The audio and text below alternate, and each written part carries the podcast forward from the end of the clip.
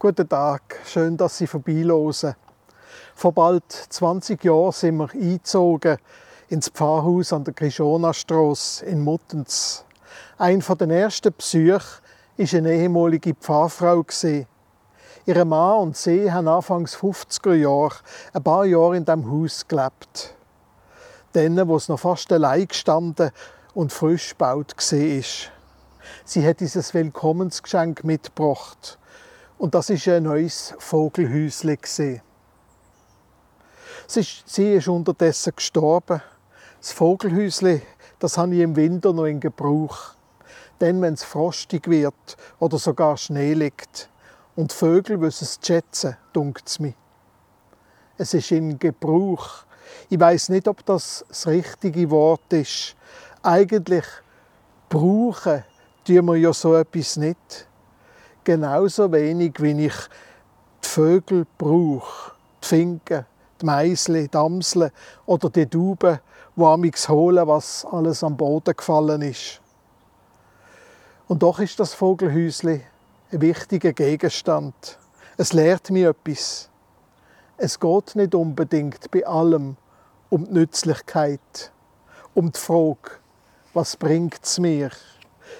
Was können wir die Vögel umgeben?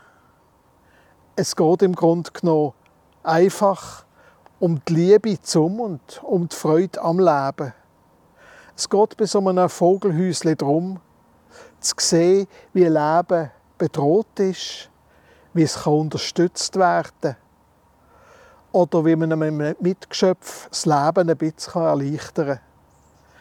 Es geht darum, nicht nur die grossen Aufgaben zu sehen, die eigene Arbeit und der Nutzen, wo man etwas bringt, das Bewertbare, sondern auch den Blick zu behalten für so ein nebensächliches, Kleines, das da ist und wo vielmal, ohne dass ich es wirklich merke, mein eigenes Leben vielfältiger macht, abwechslungsreicher, schöner. So wie die Vögel, die ihr Singen im Alltag meistens gar nicht bewusst wahrnehmen. Aber wenn es nicht mehr da wäre, dann würde es mir wahrscheinlich sehr fehlen. Die Jahreslosung für das Jahr 2021 steht in der Feldrede, also in der Form, wie der Evangelist Lukas die Bergpredigt aufgeschrieben hat. Jesus spricht, seid barmherzig, wie auch euer Vater im Himmel barmherzig ist. Barmherzigkeit ist eigentlich so etwas wie die uneingeschränkte Liebe zu all dem, was lebt. Auch die Liebe für die Vögel.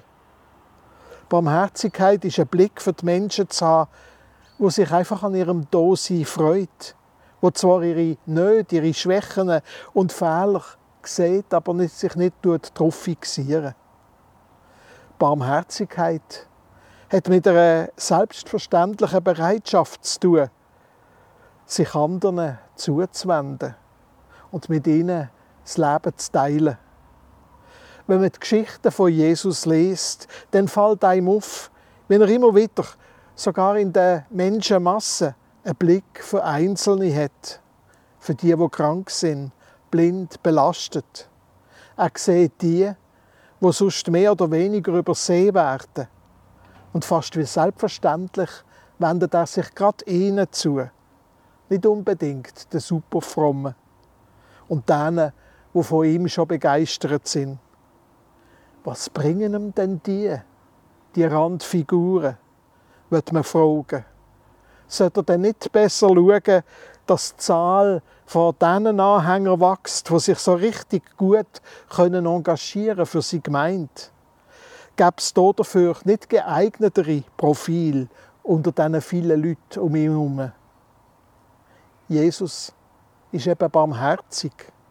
Ihm sind die wichtig, die ihn brauchen. Und die sehen er überall. Das sind Menschen, lebendige Menschen mit Stärken und mit Schwächen, mit Leid und mit Möglichkeiten.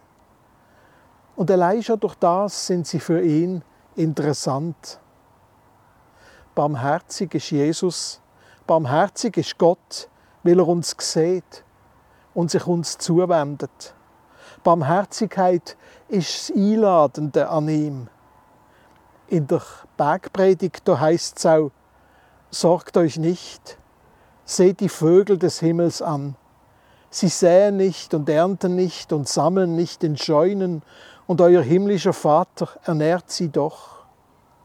Und nachher wird die Frage gestellt, was wir denn denken, ob wir ihm denn nicht gerade so viel oder noch mehr wert sind als die Vögel. Eigentlich ist es ein schönes Geschenk, so ein Vogelhäusli. Man kann darüber nachdenken, was Barmherzigkeit ist in einer kalten Zeit, wo man höchstens noch das negative Adjektiv unbarmherzig im Spruchgebrauch hat. Man kann nachdenken bei diesem Vogelhäusli über das Teilen und das Weitergeben und das Miteinander, wo Leben bedeutet. Und darüber, dass es ja immer seine einladende Barmherzigkeit ist, die uns treibt und weiterbringt. Nicht unsere Leistungen und Strategien, sondern seine einladende Barmherzigkeit. Schönen Tag.